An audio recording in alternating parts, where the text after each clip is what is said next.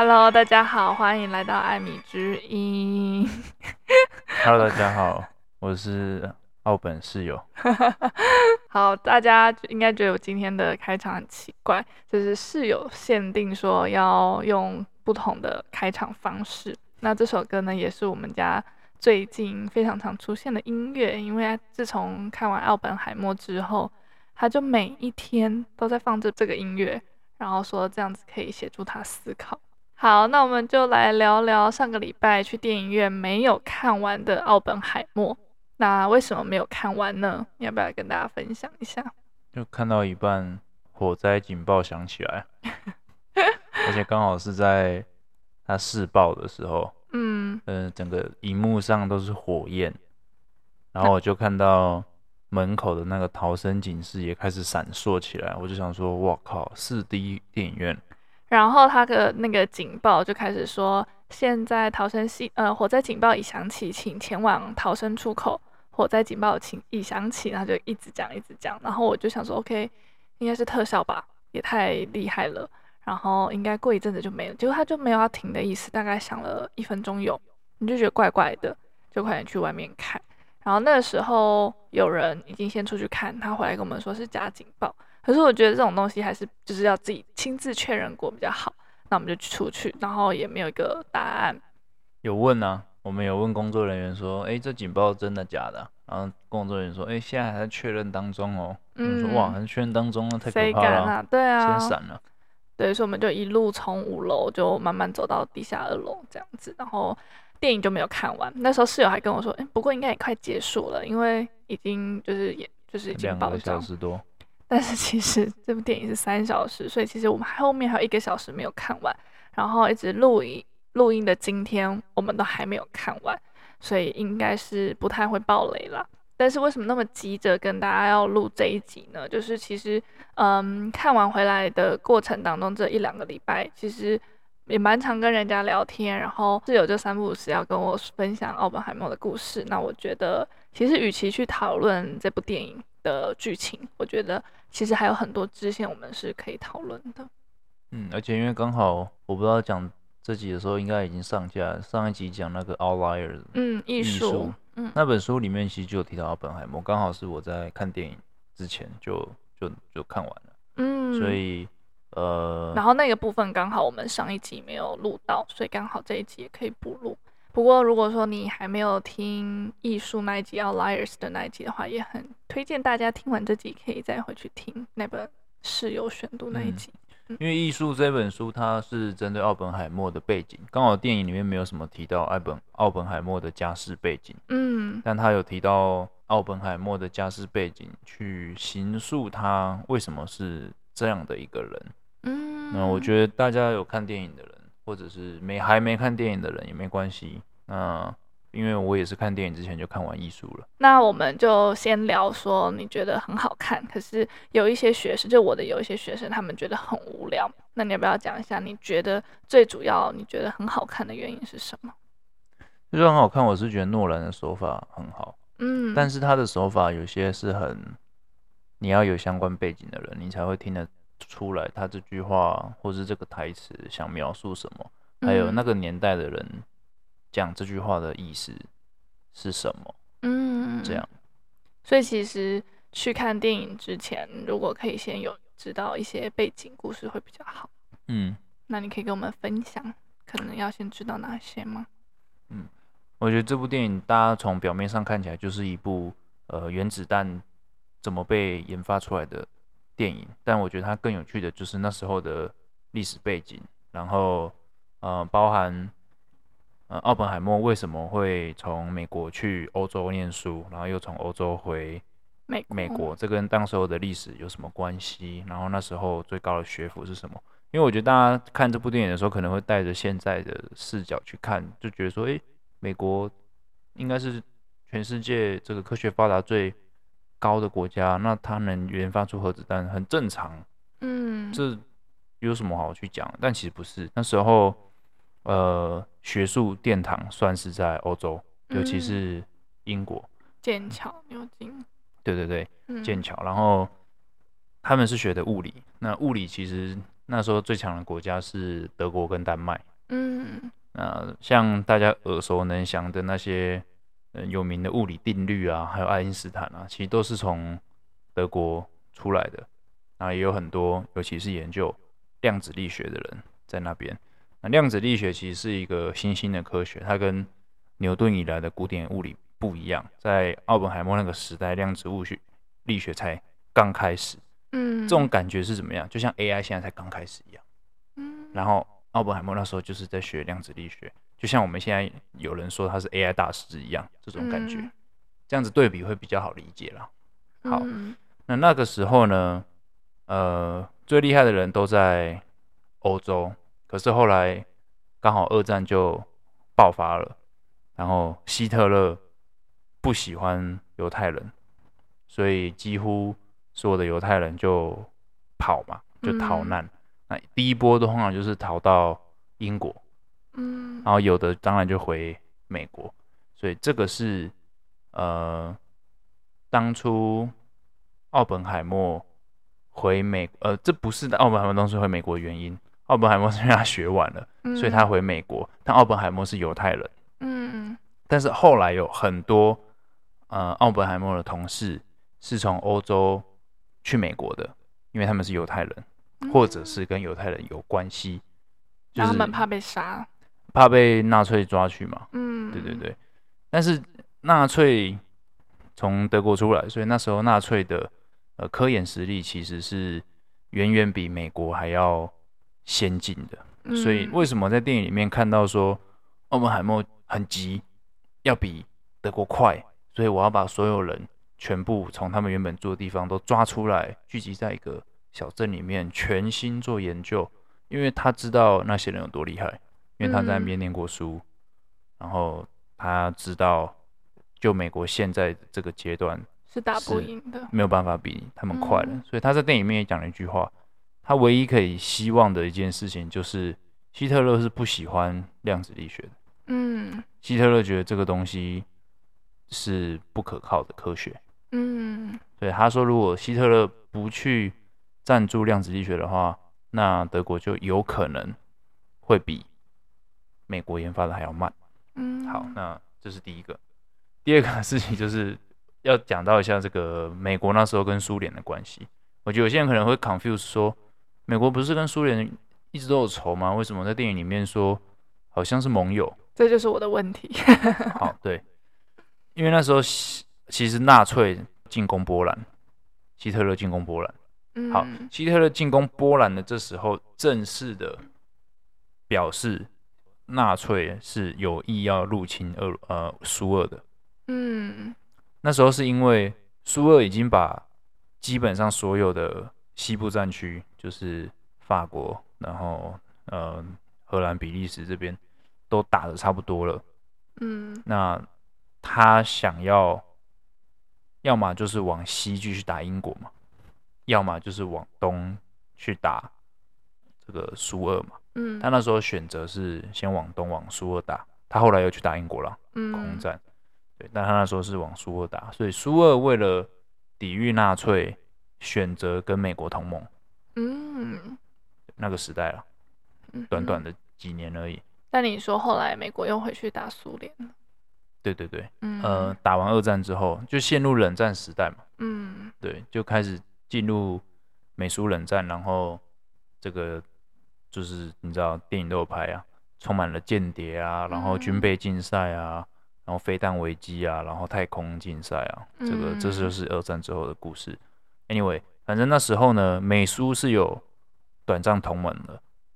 那这部电影一开始为什么奥本海默会被好像被审判、被审问一样？嗯，就是他被怀疑他有把研发核子弹的情报泄露给苏俄。嗯。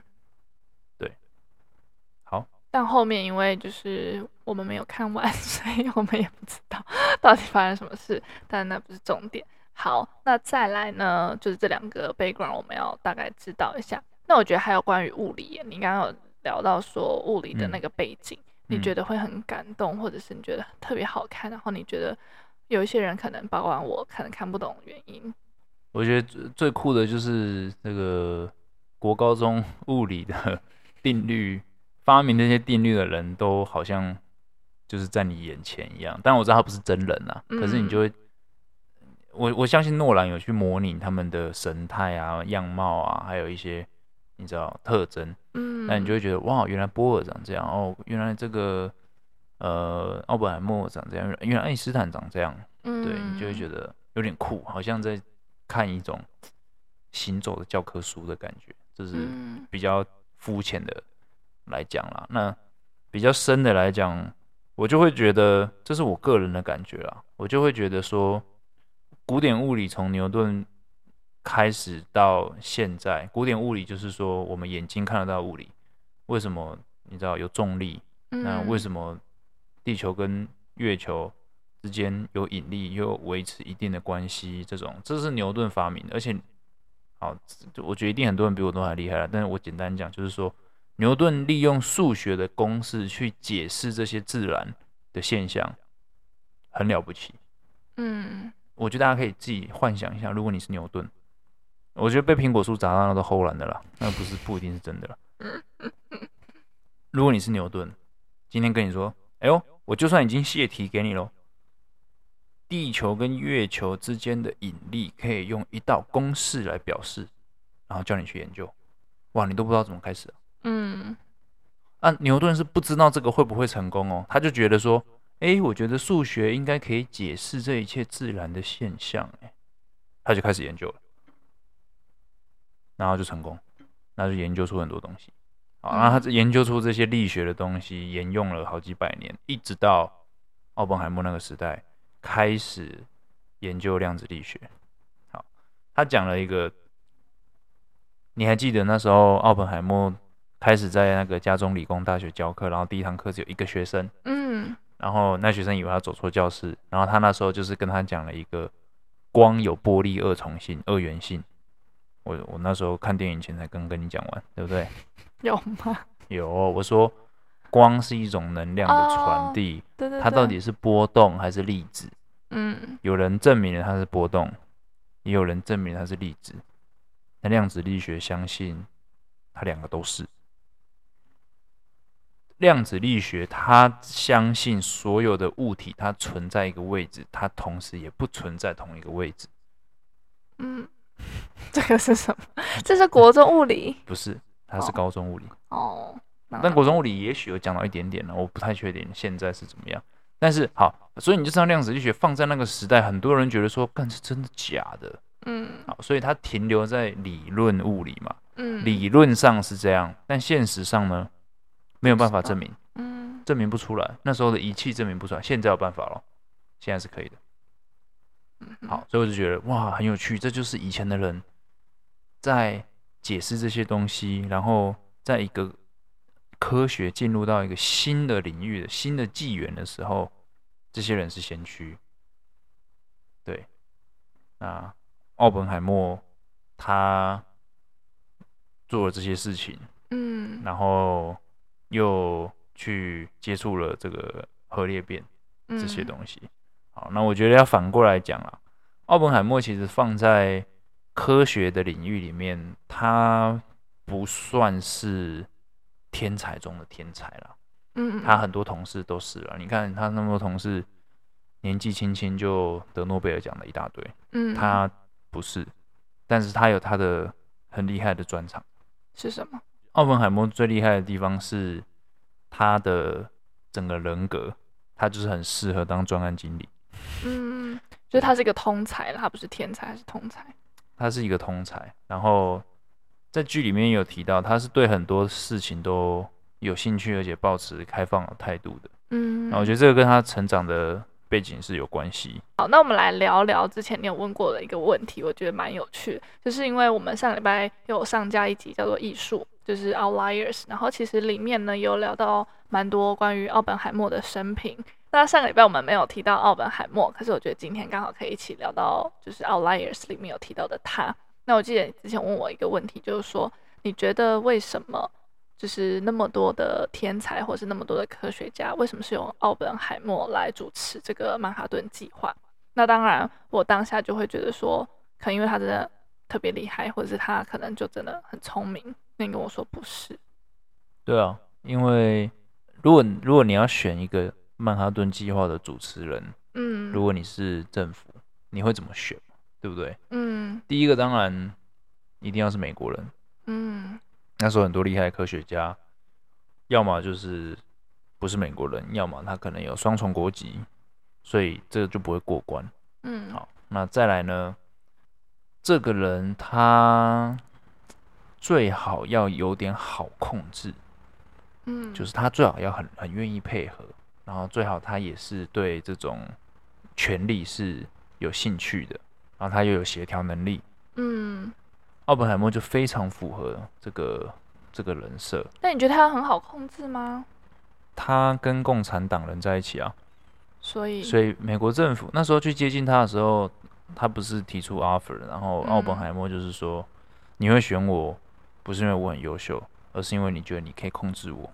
嗯，但他也乐于被控制。欸、对耶，刚刚没有讲到关于共产党的部分，就是那个时候美国对于共产党的想法。哦，美国那时候觉得共产党是一个很 fancy 的想法啊，因为因为美国是有资本主义立国的嘛，那在这种自由奔放的开放社会下面。就会有另外一边的想法出现啊！一开始大家就会觉得共产是一个非常棒的想法。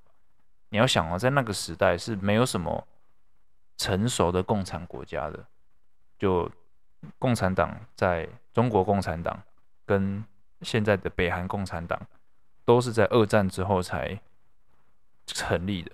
嗯，所以在那个电影的时候是。没有中国共产党跟没有北韩共产党，那时候的中国都还在国共内战。嗯，对。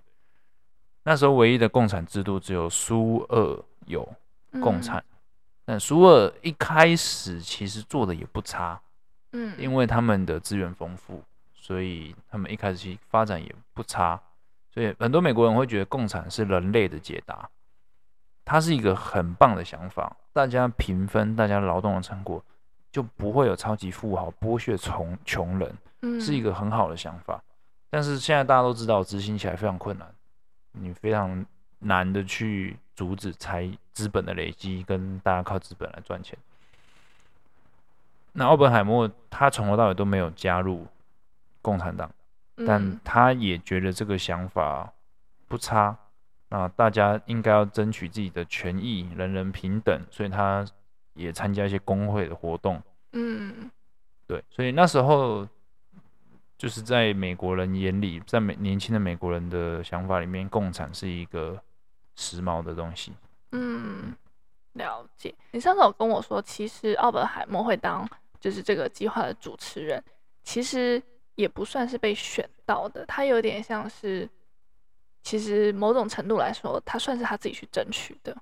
嗯，怎么说？奥本海默就是会很擅长争取他想要的东西。你很跟他很熟吗？艺术说的。OK，所以他就是一个很 typical 的，你说很 typical 的一个美国这这个，我觉得这个就要从他的身家开始嗯讲嘛。嗯、美国我觉得很比较，我不知道算不算传统的美国教育，不过美国的教育就是会说，你想要东西你要自己去争取。嗯，啊，当然了，这个跟你的呃资源有关系，这个跟你的自信心有关系。你要够有自信，你要懂得怎么去争取，你才能去做这件事情。那奥本海默的家境都蛮好的，他出生在纽约曼哈顿，然后他又有在这个呃 Los Alamos 有有农场、有牧场，嗯、然后他又可以去剑桥的哈佛剑桥，然后这样念书，然后在欧洲待，啊，其实就是一个。富家子弟，呃，富家子弟，见过大风大浪的富家子弟。嗯，然后他一开始在剑桥的时候，他也出事，就是他不是在苹果里面下毒，然后想要毒死他的教授。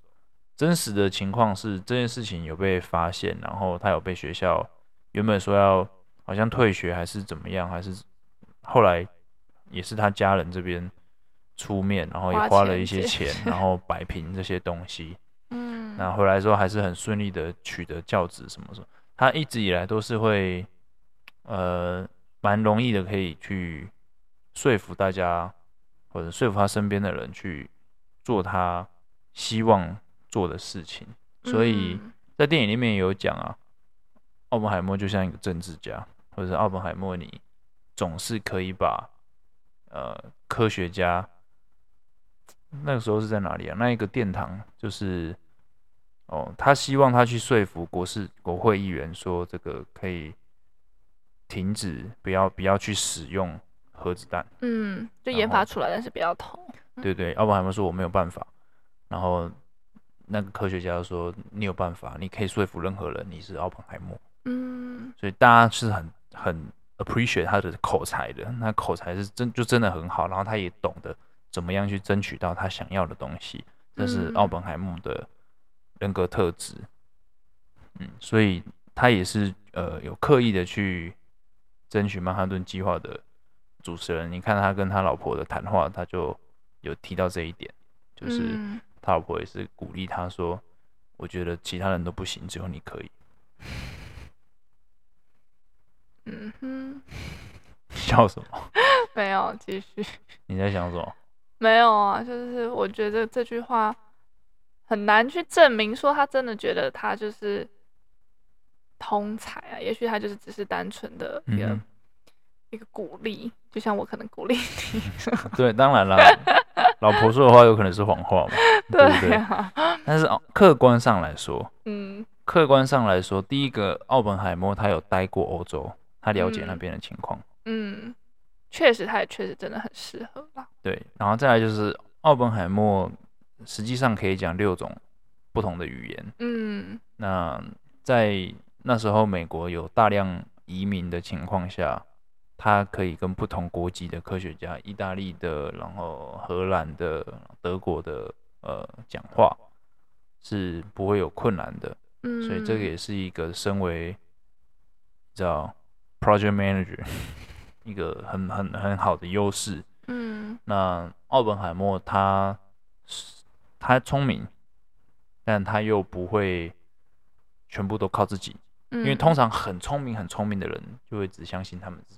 嗯，对。那奥本海默还蛮知道怎么样去利用别人的呃优势长处去做事情，而且我觉得他也很会去像你刚刚说说服别人，或是他就是也很会见人说人话，见鬼说鬼话。对啊，对对对，没错。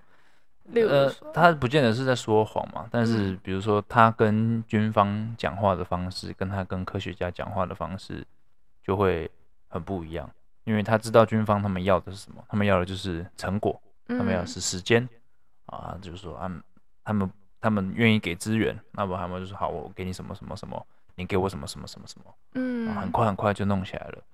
然后像他跟科学家讲话的时候，就知道科学家需要的是舞台，他们需要的是被理解、被尊重。嗯，所以有一个科学家那时候想要离开，不想干，不呃，因为大家觉得不用做氢弹的时候，奥本海默还是把他留下来，然后给他尊重，是说我每个礼拜给你固定的时间，就你跟我，然后我们来讨论这些事情。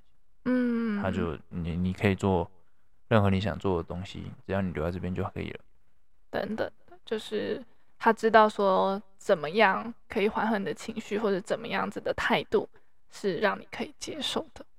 对对对，嗯、我觉得就是沟通的部分啊，嗯、就是也许真实的情况不是这样，但诺兰拍出来的就是让我觉得有跟《奥莱尔》里面讲的他很善于沟通的这一个形象是一致的。嗯，OK，好，因为我刚刚突然想到一个问题，就是在呃看这部电影之前，我觉得我们要知道说他是什么学家。然后你上次跟我说他其实不只是物理学家，他是什么物理理论家？理论物理学家？理论物理学家？什么是理理论物理学家？理论物理就是理论上理论上这个现象。是会发生的，它里面其实有讲到了，它它里面有讲到这个恒星死亡之后会变成什么，对不对？嗯，爆炸。它里面有讲到说，我没办法重现那一个话，因为我不是物理学家。不过它里面有讲到说，这个它在爆炸的时候，然后因为强大的引力，又会把这些爆炸的物质又再拉回来，极度的收缩，然后在极度的收缩情况挤压之后，又会再产生爆炸。所以成型死亡之后，它就不停的爆炸，收缩、爆炸、收缩、爆炸、收缩，然后有极大的压力在那边。后来证明了奥本海默是对的嘛？嗯，就是有黑洞这件事情。那时候其实在讲黑洞。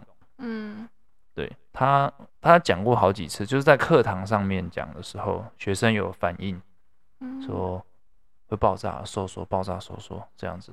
然后好像他有在跟军官在实验室那边有讲，他在研究的就是恒星死亡之后会变成什么东西。嗯，但是这个东西。肉眼看不到，观察不到，就是你看，你看天上的星星，你看到他们可能是几十几几十亿年前的样子，因为光从那一个星星传过来要这么久，这你知道吗？不知道，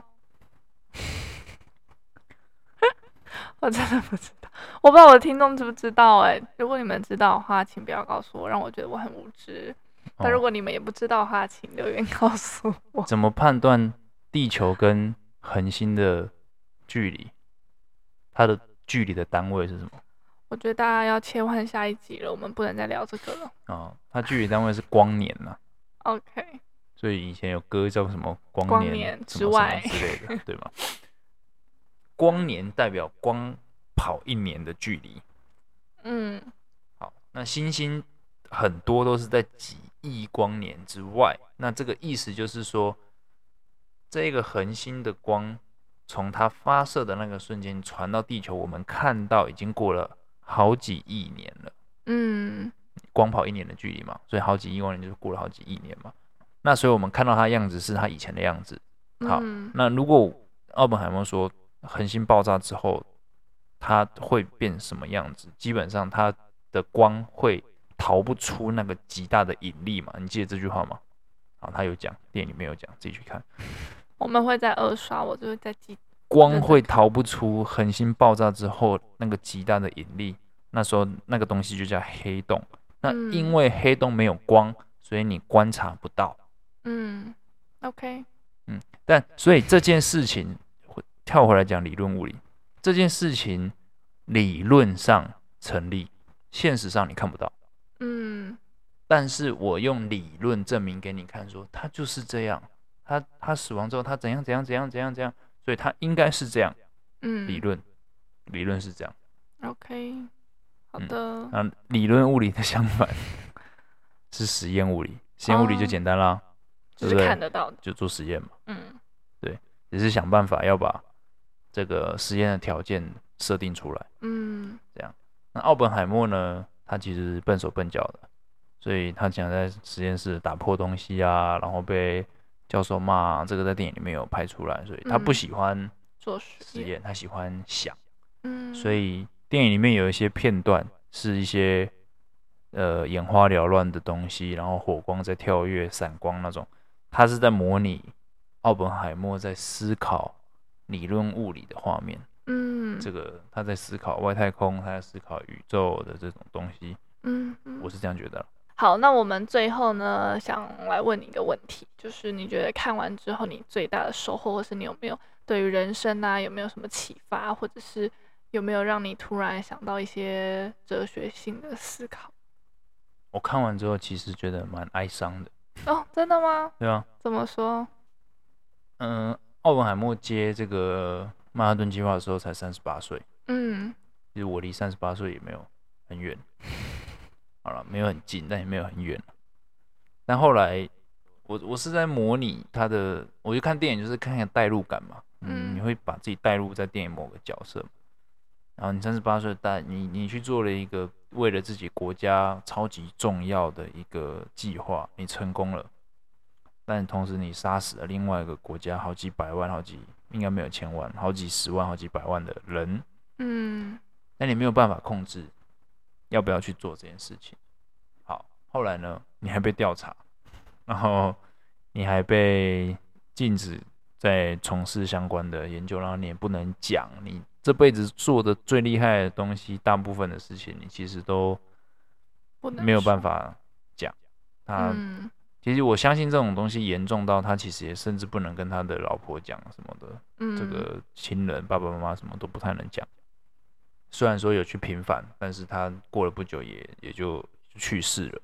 嗯，这样，然后我就会觉得说，奥本海默虽然说很厉害，但是不是就算没有奥本海默，核子弹还是会被发明出来？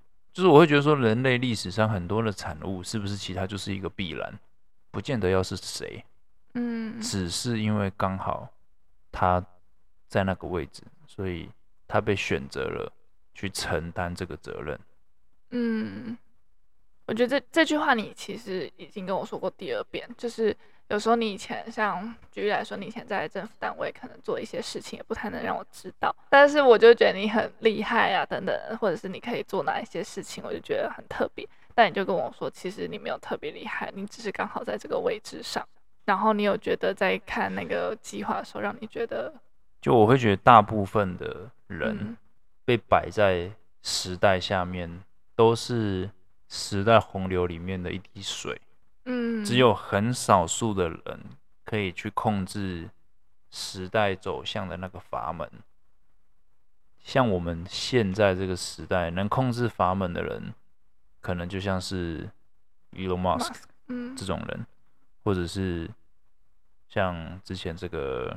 Mark Zuckerberg，嗯，对他们，他们创造的东西很大程度的改变了人类的生活，嗯，这是一种观点。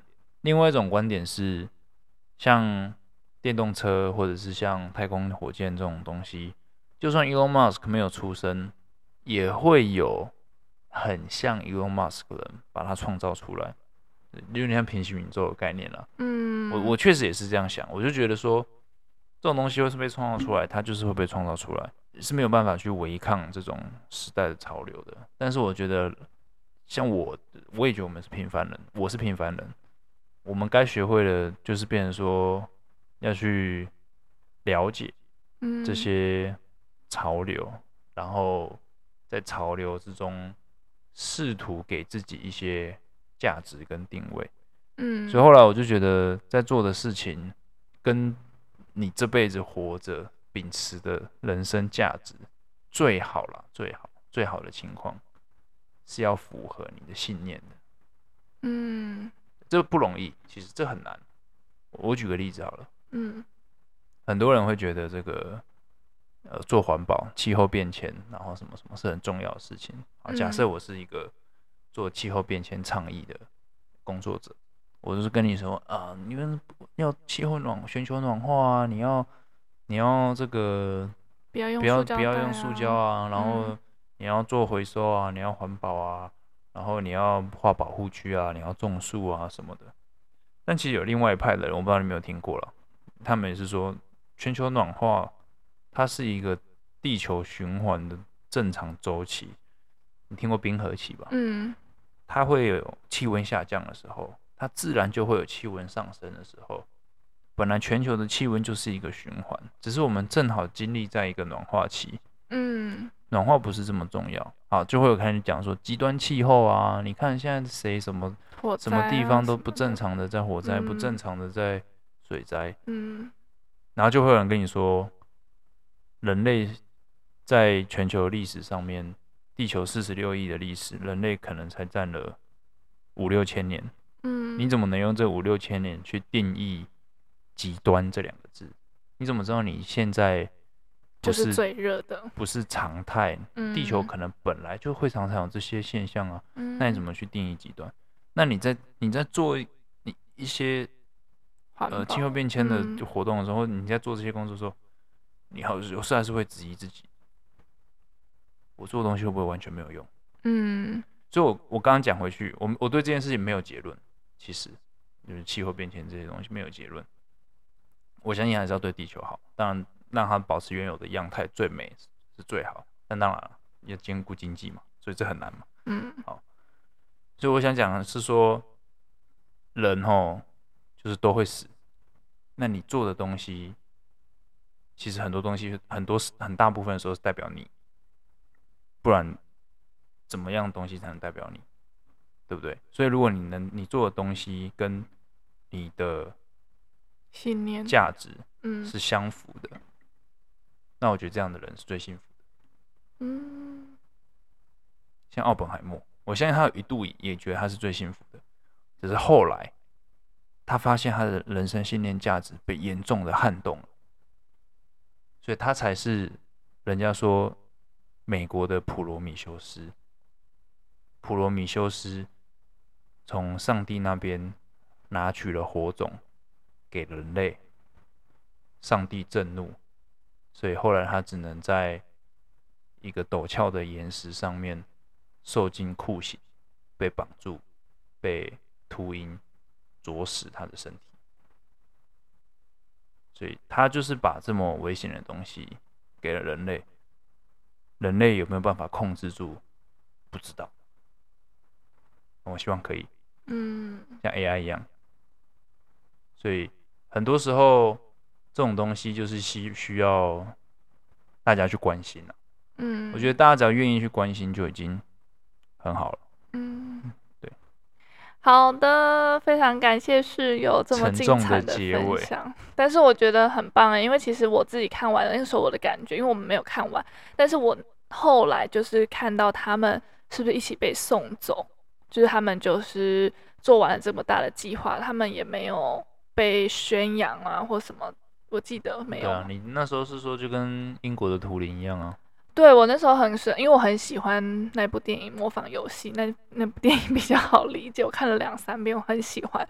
然后就是图灵，就是研发电脑的的人嘛，然后他们为了要就是对抗希特勒，然后有一群很聪明的人被叫去帮忙，去帮忙。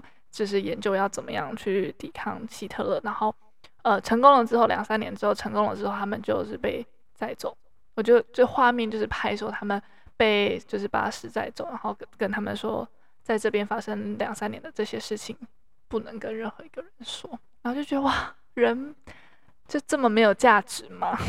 对啊，人真的就是这么没有价值，真的。然后我也让我去思考说，政府真的这么。就是无情，算无情吗？政府就是一群统治集团，嗯嗯，就是一群，不管是他自己争取来的也好，或者是人民选他的也好，但他就是被选来统治人民的一群人。我知道有人会不这么理解，但我觉得在台湾这非常明显。为什么呢？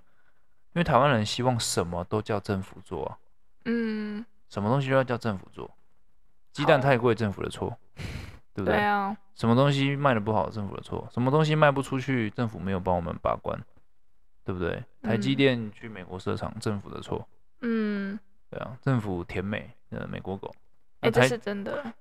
台湾人很喜欢把所有东西都推给政府，所以其实是我们自己让我们自己被政府控制。哎，是啊。你自己把哦，你这句话讲的非常好，真的 真的是这样，真的是这样，没错。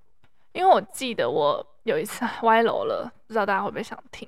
那我跟大家分享一下，就是我记得我一次在跟我一个家人看电电视，然后新闻就说某一个早餐店，他可能卖个那个蛋饼三十五块，然后隔壁条街可能卖五十五块，然后就民众就出来说，这个政府要出来严格控管。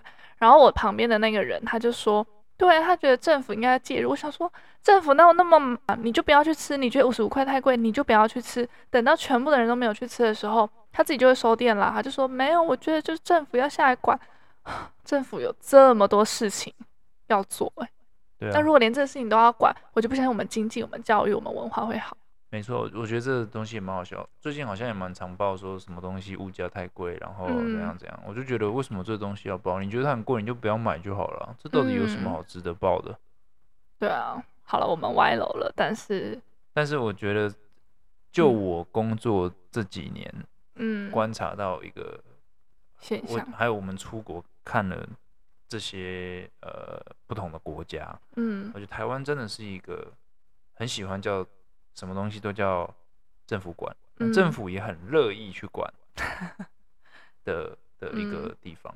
就是我觉得台湾人习惯，就是可能我们就是发起了这个民怨什么，但政府看到他必须为了选票或者什么，我不知道，但他们就会想要介入。嗯，就如果他们可以介入的话，嗯，想要帮忙解决问题吧。嗯。嗯，好，那艾米之音就到这边结尾喽。希望你会喜欢今天的分享。那如果你喜欢今天的分享的话呢，也不要吝啬帮我五星好评加留言，让我知道。那我最近呢也刚好开了自己的公司，之后呢也会跟大家分享说为什么我要开公司，然后嗯开公司这一两个月来就是的一些心路历程。那如果说你想要更了解关于我的公司艾米露的话呢，也可以在网站上面搜寻 a m i e r o a d. dot com AmyRoad.com 就可以找到喽。那艾米金，我们下期再见，拜拜。